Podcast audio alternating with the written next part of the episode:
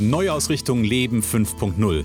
Der Podcast mit inspirierenden Interviews von Menschen, die ihre geheimen Rezepte verraten, wie es auch dir gelingt, dein Leben neu auszurichten und ganz neu durchzustarten. Für ein erfülltes und sinnerfülltes Leben. Herzlich willkommen zu deiner Neuausrichtung Leben 5.0. Ja, hallo und herzlich willkommen zum heutigen Interview. Und bevor ich jetzt wieder viel zu viel anfange zu quatschen, stelle ich einfach gleich meine heutige Interviewpartnerin vor. Ich habe heute eine Frau im Interview, und das sollte man eigentlich gar nicht glauben. Ähm, ihr werdet verstehen, warum ich das nachher sage oder warum ich das gerade gesagt habe. Sie ist Verwaltungsfachangestellte, gelernt zumindest, und hat 20 Jahre äh, in der Kommunalverwaltung gearbeitet und dafür sech, davon sechs Jahre ähm, in leitender Funktion ähm, also sie hat mir geschrieben, Sachgebietsleiterin der Zentralregistratur. Ich finde das total spannend, wie, was es für Begriffe immer in solchen Verwaltungen gibt. Ganz nebenbei hat sie, während sie da beschäftigt war, ähm, so ein paar Ausbildungen gemacht im Bereich Kommunikation, Persönlichkeitsentwicklung. Unter anderem hat sie einen Practitioner, einen NLP Practitioner, NLP Master gemacht und ähm, das Spannende an ihrer Geschichte ist, im Grunde genommen hatte sie ja etwas mit, also ne, man erinnere sich dran, Verwaltungsfachangestellte, ist ein relativ sicherer Job. Das war auch noch direkt bei ihr äh, vor der Haustür. Sie hatte ähm, damit auch ein gutes Einkommen, tolle Kollegen und trotzdem ähm, ging es ihr damit nicht gut und sie war unglücklich. Und zwar, sie war sogar so unglücklich, dass sie sich irgendwann äh, vollkommen ausgebrannt ist und den Job dann letztendlich aufgrund von ja, gesundheitlichen Herausforderungen an den Nagel gehängt hat. Danach hat sie noch ein paar Weiterbildungen, also quasi ein Stück weit eine logische Konsequenz gemacht, nämlich zum Resilienz- und Konfliktcoach, also sich viel um das Thema Stress auch gekü gekümmert. Und heute, das finde ich total schön, ist sie Perspektivenschubserin in stürmischen Zeiten. Und ihr Ziel ist es, Menschen für die Erhaltung ihrer seelischen und körperlichen Gesundheit zu sensibilisieren und ihnen neue Wege und Möglichkeiten genau auf diesem Weg aufzuzeigen. Ich sage heute ganz herzlich willkommen, liebe Mara Holland-Moritz. Mara, schön, dass du im Interview dabei bist. Hallo, lieber Christian. Schön, dass du mir diese Plattform ja, dass zur Verfügung stellst. Dir, ja, oder dass ich, dass ich diese Plattform mit dir teilen darf. Ja, total gerne, total gerne. Ähm, jetzt bin ich fast schon wieder über deinen, wir haben gerade eben im Vorgespräch so ein bisschen drüber geschmunzelt, über, ähm, dass ich dein, mir deinen Namen nicht behalten konnte. Und jetzt wäre ich fast wieder drüber gestolpert, aber ich bin dem Stolperstein ausgewichen und habe es geschafft. Also von daher, liebe Mara, schön, dass du da bist. Wie geht's dir heute? Gut geht's mir heute. Super. Trotz, ja. trotz äh, trüben Wetter Finde ich fröhlich. Äh, Wetter, Wetter ist ja auch das, was im Außen passiert, oder? Genau. Genau. Das hört sich gut an. Liebe Mara, ich starte gleich mal ein mit einer, ähm, mit einer Frage, die ich all meinen Interviewpartnern stelle. Hm, und zwar, wenn du dir vorstellst, so ein Stück weit in die Adlerperspektive zu gehen. Ja, also so, so ein Stück weit abzuheben, ähm, sich zu, also du bist ja NLPlerin, ich kann ja mit NLP-Begriffen arbeiten, wenn du dich so ein Stück weit so dissoziierst und mal so aus dir rausgehst und auf dich so runterblickst. Ähm, und wenn du mal so deinen aktuellen Status quo reflektierst, wie fühlt sich dein Leben im Moment für dich an? Äh, kann ich direkt mit einer ganz klaren äh, ja, Aussage äh, ja, betiteln, ich lebe es fühlt sich endlich wieder an wie Leben. Okay, also nicht ich lebe im Sinne von mehr ist nicht drin, sondern das Leben ist genau das, was sich gerade richtig gut anfühlt. Genau, okay. genau. Der Titel, ähm, das hat ja viel, das hat ja auch viel mit dem mit dem Titel des heutigen ähm, mit dem mit dem Titel des heutigen Interviews zu tun. Nämlich als Titel haben wir ja von der Existenz zurück ins Leben. Ähm, und wenn das das ist, was du spürst, dann bist du daher, glaube ich, auf einem ziemlich guten Weg. Genau, genau. Sehr schön. Ja. Ja, wie du ja bereits äh, eben schon gesagt hast, ich war lange Jahre Verwaltungsfachangestellte mhm. und ähm, bin ja in einem Job, bei dem sich das viele nicht vorstellen, tatsächlich ausgebrannt. Mhm. Und ähm, ich dachte immer, das wäre alles so normal, wie ich mich verhalten habe. Ähm, aus der heutigen Sicht sehe ich erstmal, was Leben wirklich ist. Okay. Aus der heutigen Sicht sehe ich, damals war es doch eher nur ein Funktionieren. Hm, okay. Gib mal eine Idee, was waren, also weil du gerade gesagt hast, du hast gedacht, das wäre normal, wie du dich verhalten hast. Wie hast du dich denn verhalten? Gib mal so ein Beispiel, damit man es greifen kann.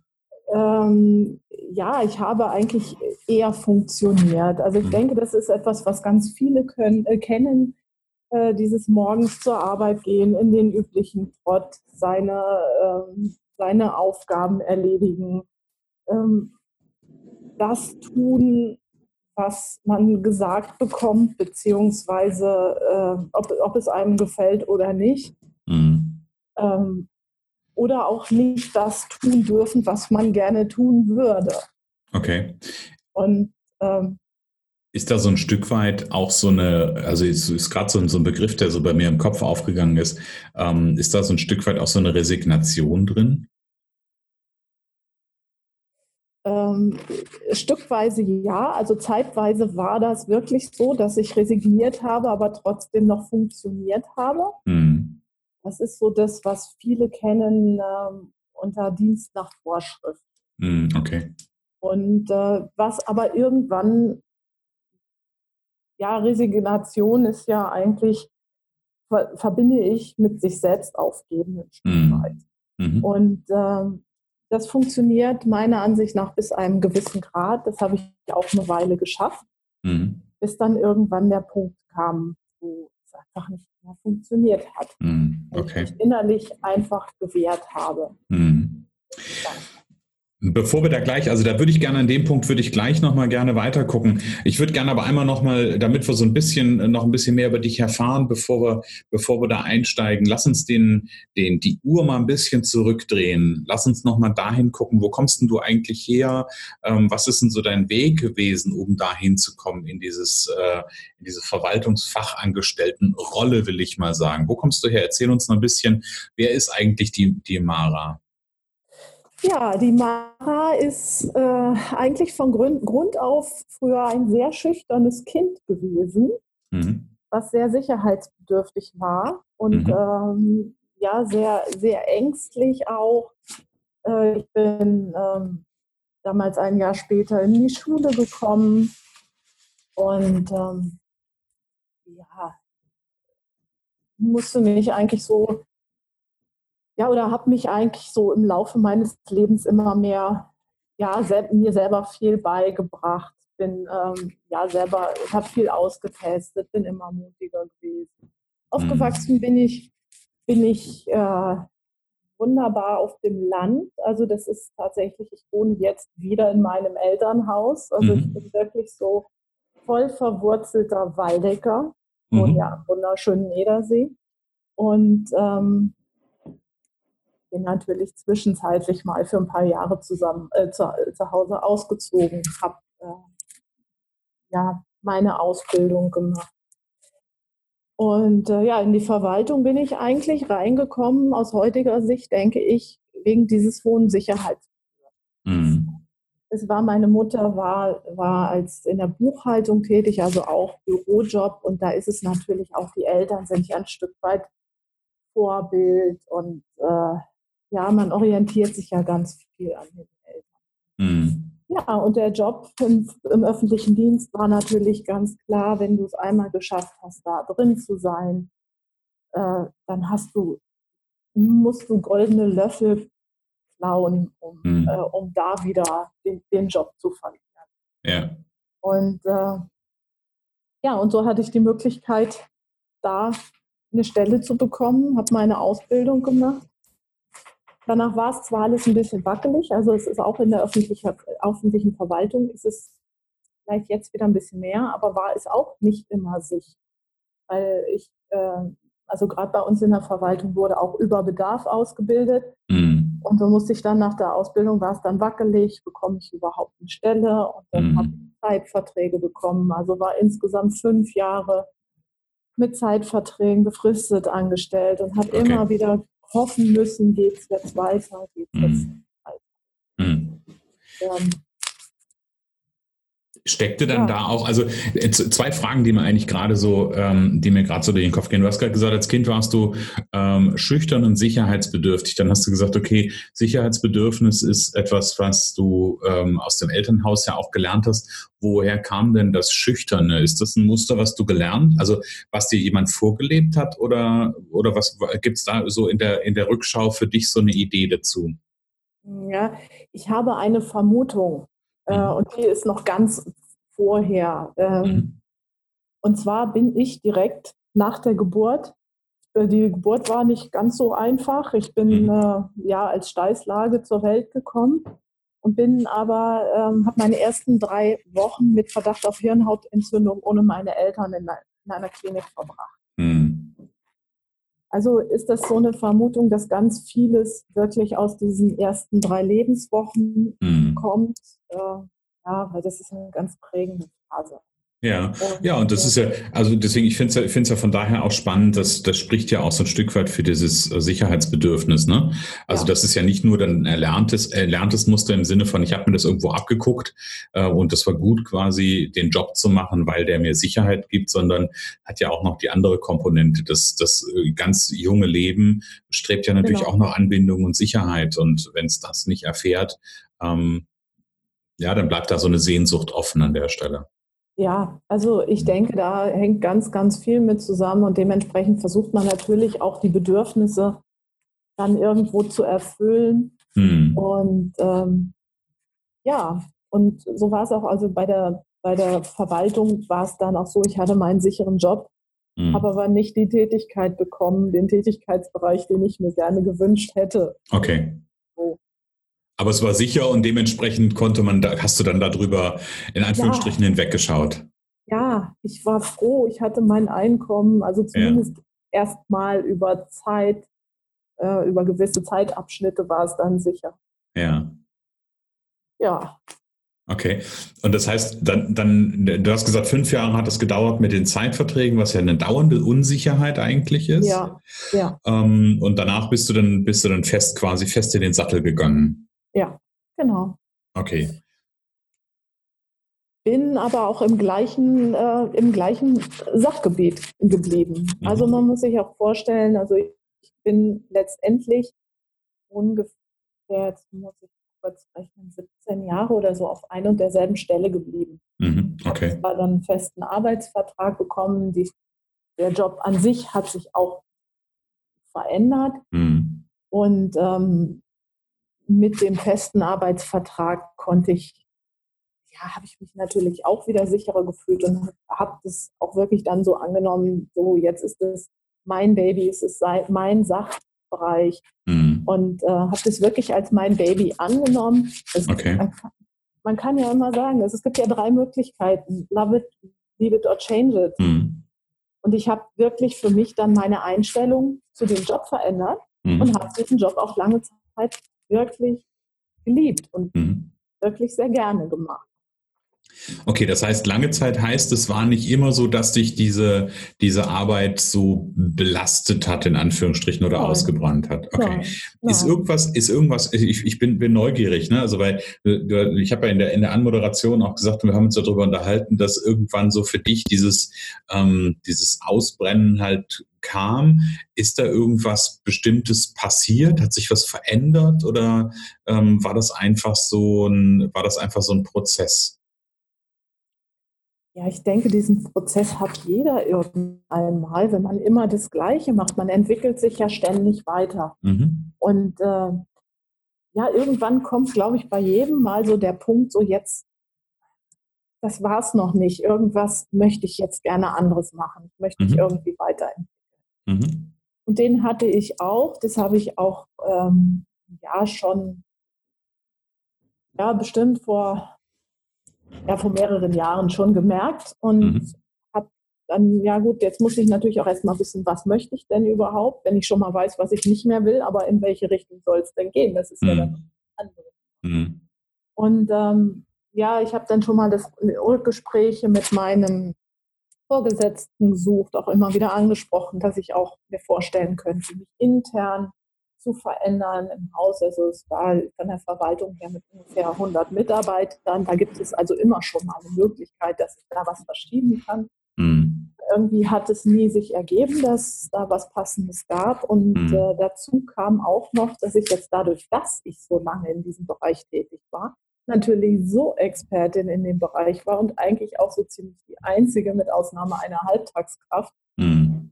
äh, dass mein Chef natürlich auch so die Schwierigkeiten hatte, mich gehen zu lassen. Mhm.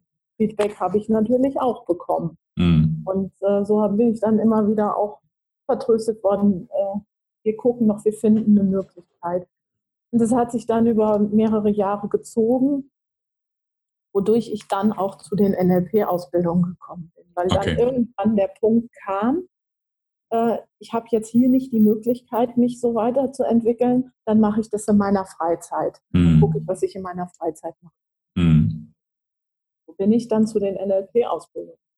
Habe natürlich nicht bedacht, dass das ja natürlich Persönlichkeitsentwicklung pur ist. Ja. Und es ist nicht unbedingt einfacher macht, ja im gleichen Umfeld zu bleiben. Mm, klar, genau. Das ist ja, also für mich ist es immer so ein, so ein, so ein wichtiger, äh, wichtiger Aspekt, auch wenn ich mit, ähm, also ganz egal an welcher Stelle ich mit Menschen in, im Bereich Persönlichkeitsentwicklung arbeite, ähm, auch, auch in meiner Ausbildung, also in meiner eigenen Ausbildung war das immer wieder Thema. So ein, es gab immer so einen Beipackzettel. Ja, und der Beipackzettel hieß, ähm, wenn ihr das hier macht, ihr werdet euch verändern, Punkt. Ähm, und das hat Auswirkungen auf euer Umfeld, hat Auswirkungen auf, äh, auf das, wo ihr euch äh, momentan be bewegt. Und das heißt möglicherweise auch, dass sich da was verändern wird. Ja. ja. Und ja. das ist ja das, was man bei dir so, so ein Stück weit hört. Und äh, also ja, also kann ich, kann ich den, den Ansatz kann ich total gut nachvollziehen, zu sagen, okay, ich bin jetzt quasi in einem sehr starren Gerüst, so will ich es genau. mal bezeichnen, ähm, und hole mir im Grunde genommen den Input ähm, an einer anderen ähm, an der anderen Stelle, was außerhalb quasi meines Gerüstes ist. Genau, genau. Es ist natürlich auch gerade in der öffentlichen Verwaltung so, dass die Strukturen allgemein schon durch die ganzen Gremien, durch die ganzen Vorgaben relativ starr sind mhm. und Veränderung nur langsam geschieht. Es ist mhm. von, von Behörde zu Behörde natürlich ein bisschen Unterschied, aber ja, so ein bisschen, ist es so, so ein bisschen von, das haben wir schon immer so gemacht, hm. Ja, Veränderung ist nicht, wird nicht so gern gesehen, habe ich manchmal den Eindruck im Verwaltungsbereich. Genau. Ja. Genau. Aber manche Dinge sind ja auch bequem, wenn wir sie so beibehalten, wie sie sind. Ja, natürlich. Ja, und von daher. Ja, das Spannende war vor allen Dingen auch noch, eine meiner Aufgaben war ja auch bei dieser Verwaltung, ich, ähm, also die Zentralregistratur, um es kurz zu erklären, es ist eine mhm. Zentralstelle für die Verwaltung der Akten des gesamten Hauses, wo es mhm. um die Überwachung der Aufbewahrungsfristen, äh, Archivierung geht und auch mhm. natürlich die Akten ordentlich zu behalten. Und äh, auf der einen Seite für Papierform, auf der anderen Seite war eine meiner Aufgaben auch das Dokumentenmanagement einzuführen. Mhm. Also Aktenführung in digitaler Form. Und das war natürlich total spannend, dass ich diese Aufgabe damals bekommen habe. Habe ich mich gefreut, juhu, jetzt geht's los, jetzt kann ich mich entfalten, jetzt kann ich da neue kreative Ideen reinbringen. Mhm. Und äh, da hat dann aber diese Kontroverse zu diesem, äh, ja, Moment, Veränderung, aber nicht so schnell. Mhm. Mhm. Also das war dann immer so eine Grätsche zwischen so wasch mich, aber mach mich nicht nass. Ja das war so wirklich so eine Herausforderung. Wie gehe ich, wie gehe ich jetzt mit den Menschen um? Weil wenn ich jetzt Menschen eine, eine Software vorsetze, dann haben die ein anderes Tool. Das mhm. ist ja die eine Sache, aber die andere Sache ist, wie gehen die jetzt mit der Veränderung um? Mhm. mhm. Und ähm, auch da ging es dann auch so zwischen, habe ich auch viele Diskussionen geführt, wie man die Mitarbeiter doch besser mitnehmen kann und mhm. dass es eben nicht einfach nur geht, das ja. technisch zu verändern. Ja. Ja, muss man muss natürlich dann an der Stelle gucken. Also die, das ist ja eine Veränderung im Umfeld oder in, im Arbeitsumfeld, sage ich mal, ähm, zieht ja auch eine Veränderung am Ende der benötigten Fähigkeiten mit sich, ähm, der Haltung ja auch. Also wenn ich genau. in, in, mir trage, irgendwie Digitalisierung ist Teufel und dann kommt da die Mara mit so einem mit so einer tollen Software und will die irgendwie ähm, umsetzen, dann wird das echt eine Herausforderung. Ja, mhm. Genau, genau. Was, was hat denn dir dabei geholfen? Gab es was, was dir dabei geholfen hat, ähm, diese, diese Aufgabe zu meistern? War da NLP schon Thema?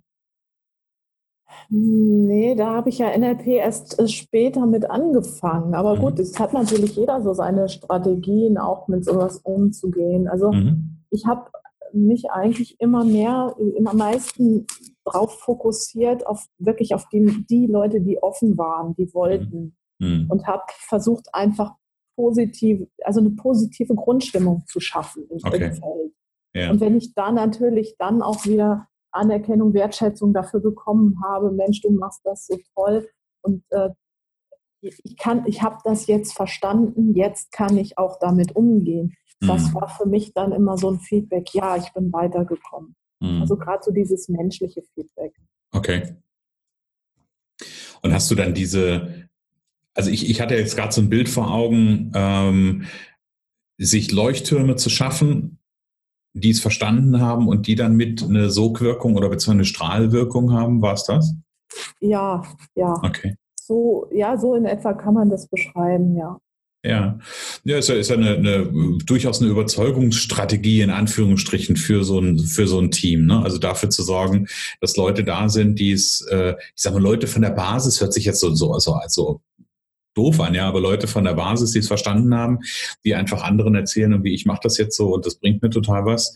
Genau. Ähm, und dann äh, quasi auf den Dominoeffekt zu bauen an der Stelle. Genau, mhm. genau funktioniert natürlich im Positiven nicht, nicht ganz so schnell und leicht wie im Negativen. Im äh, Negativen geht sowas ja immer schneller. Ne? Genau, da ist, die, da ist die Kaskade sehr, sehr schnell.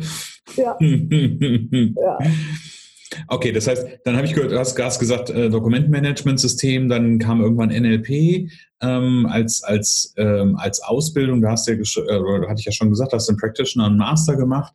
Ähm, wie, wie konnte es dann passieren, dass du in, dieses, in diese Burnout-Dynamik gekommen bist? Ähm, ja, das ist, habe ich mich auch lange Zeit gefragt. Das war im Grunde, wenn ich das so jetzt rückwirkend betrachte, einfach die Tatsache, dass ich mich selber entwickelt habe, dass ich mehr festgestellt habe, was ist mir denn wichtig, mhm. was brauche ich, dass es, damit es mir gut geht. Mhm. Und es ist mir immer schwerer gefallen, mein Umfeld so zu akzeptieren, wie es ist. Okay. Und meine Werte, also ich habe es für mich nicht mehr so, ähm, nicht mehr so eingesehen, meine Werte immer zurückstecken zu müssen. Hm. Hat, auch was, hat es auch was damit zu tun, dass du in deinem Selbstbewusstsein gewachsen bist? Ja. Okay. Ja. Hm. Selbstbewusstsein, hm. Selbstsicherheit. Ja. Also ich habe mir gerade so, ich, ich mache mir nebenbei so ein paar Stichpunkte, weil ich die, äh, weil ich manchmal immer, manchmal Dinge finde, äh, die sind bemerkenswert. Ich habe ich hab mir aufgeschrieben, dass, dass ja NLP für dich ein Stück weit ähm, gewisse Dinge polarisiert hat und dir deutlich gemacht haben oder es herausgearbeitet hat, dass du an gewissen Stellen eine Unzufriedenheit eigentlich hast. Ja, ich habe mich besser kennengelernt dadurch. Okay. Okay, hast dich besser kennengelernt und ähm, dann wurde ja irgendwann die Unzufriedenheit so groß, äh, dass. Ja, dass es irgendwann so geknallt hat, dass ich wirklich für mich in meiner Arbeit sowas von keinen Sinn mehr gesehen habe, mhm. dass ich es einfach nicht mehr bewältigen konnte. Okay. Dass ich dann irgendwann, weil ich habe ja immer weiter, ich bin natürlich auch von Haus aus so erzogen, äh, dass ich möglichst anderen alles Mögliche versuche, recht zu machen. Mhm. Und äh, war immer mehr für andere da als für mich selbst. Und deswegen war ich auch viel, auch Mülleimer. Du kennst das ja vielleicht auch. Das, ja, immer mehr zu dir kommen und mit mir reden, mit dir reden. Und äh, ja, ich habe einfach auch mich selber viel dabei vergessen. Mhm. Und ähm, ja, und so hatte ich natürlich immer noch, ich wollte auf der einen Seite meinen Job vernünftig machen, auf der anderen Seite hat mich das aber auch mir das eher Kraft gezogen. Mhm. Und äh, ich hatte auch damals nicht den Mut, ich, im Nachhinein sage ich, ich hätte ja vom Prinzip einfach eine Bewerbung schreiben können und wäre zu einer anderen, wäre woanders arbeiten gegangen. Eigentlich mhm. so pragmatisch wäre es ja ganz leicht gewesen. Aber dann kommt ja wieder dieser Glaubenssatz, den auch ganz viele haben, was ich habe, weiß ich, was ich weiß. Mhm.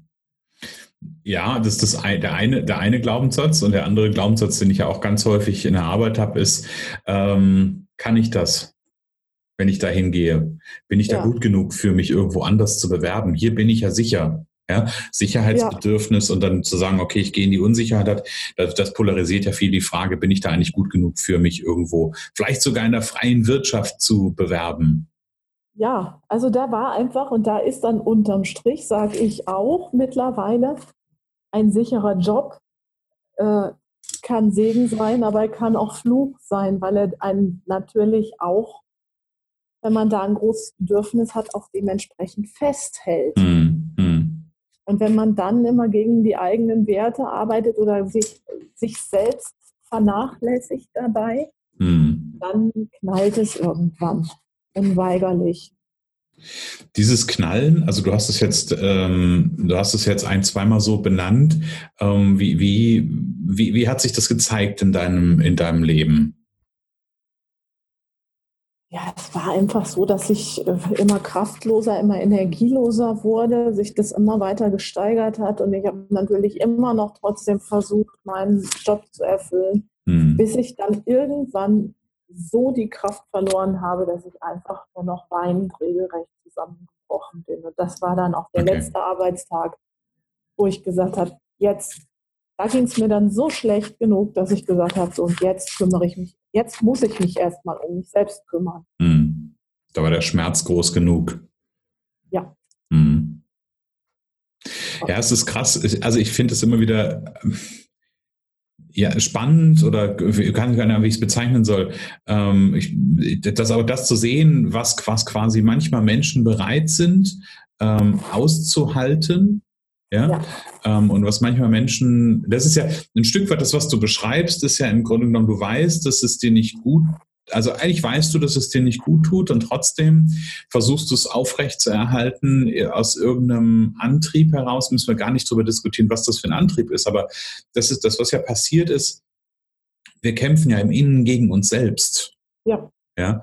Ähm, ja. Und das, das, das ist ein Kampf, den, den, den niemand gewinnen kann. Nein. Und das Spannende war auch, es hat sehr lange gedauert, bis ich überhaupt erstmal verstanden habe, warum bin ich denn ausgebrannt. Das hat ja mhm. auch im Umfeld keiner verstanden. Mhm. Wie du ja gesagt hast, sicherer Job, festes Einkommen, ein Job direkt vor der Haustür.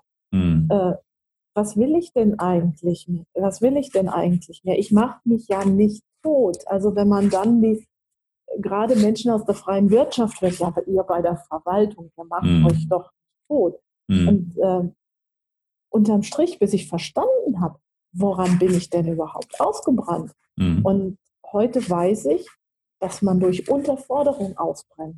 Mhm. Weil man ständig den ganzen Tag nur innerlich am Überlegen ist und Strategien, wie kriege ich jetzt den Tag um, was kann ich tun, um mich doch weiterzuentwickeln. Ähm, also da rattert quasi der ganze Kopf ja, man ist letztendlich überfordert mit sich selbst. Mhm. Okay, die inhaltliche Unterforderung im, im Berufskontext sorgt für eine Überforderung mit sich selbst. Ja. Total spannend.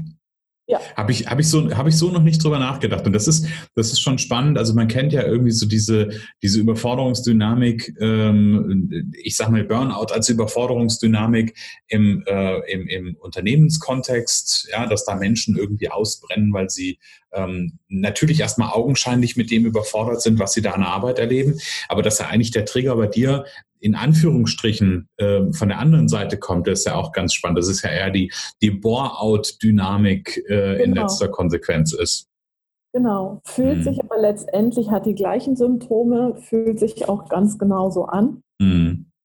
Und äh, ich behaupte ja sowieso mittlerweile, dass äh, der Auslöser für einen Burnout oder auch Bore-out hm. niemals im Außen liegt, sondern immer ein innerer Konflikt mit sich selbst ist. Einfach mhm. ein Beziehungsthema mit sich selbst. Mhm.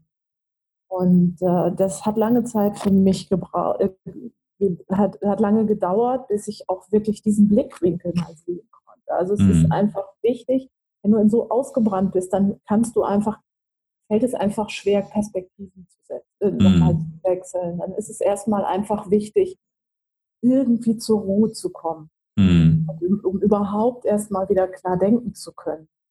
Das ist erstmal schon, das ist so die erste Aufgabe in einem Burnout.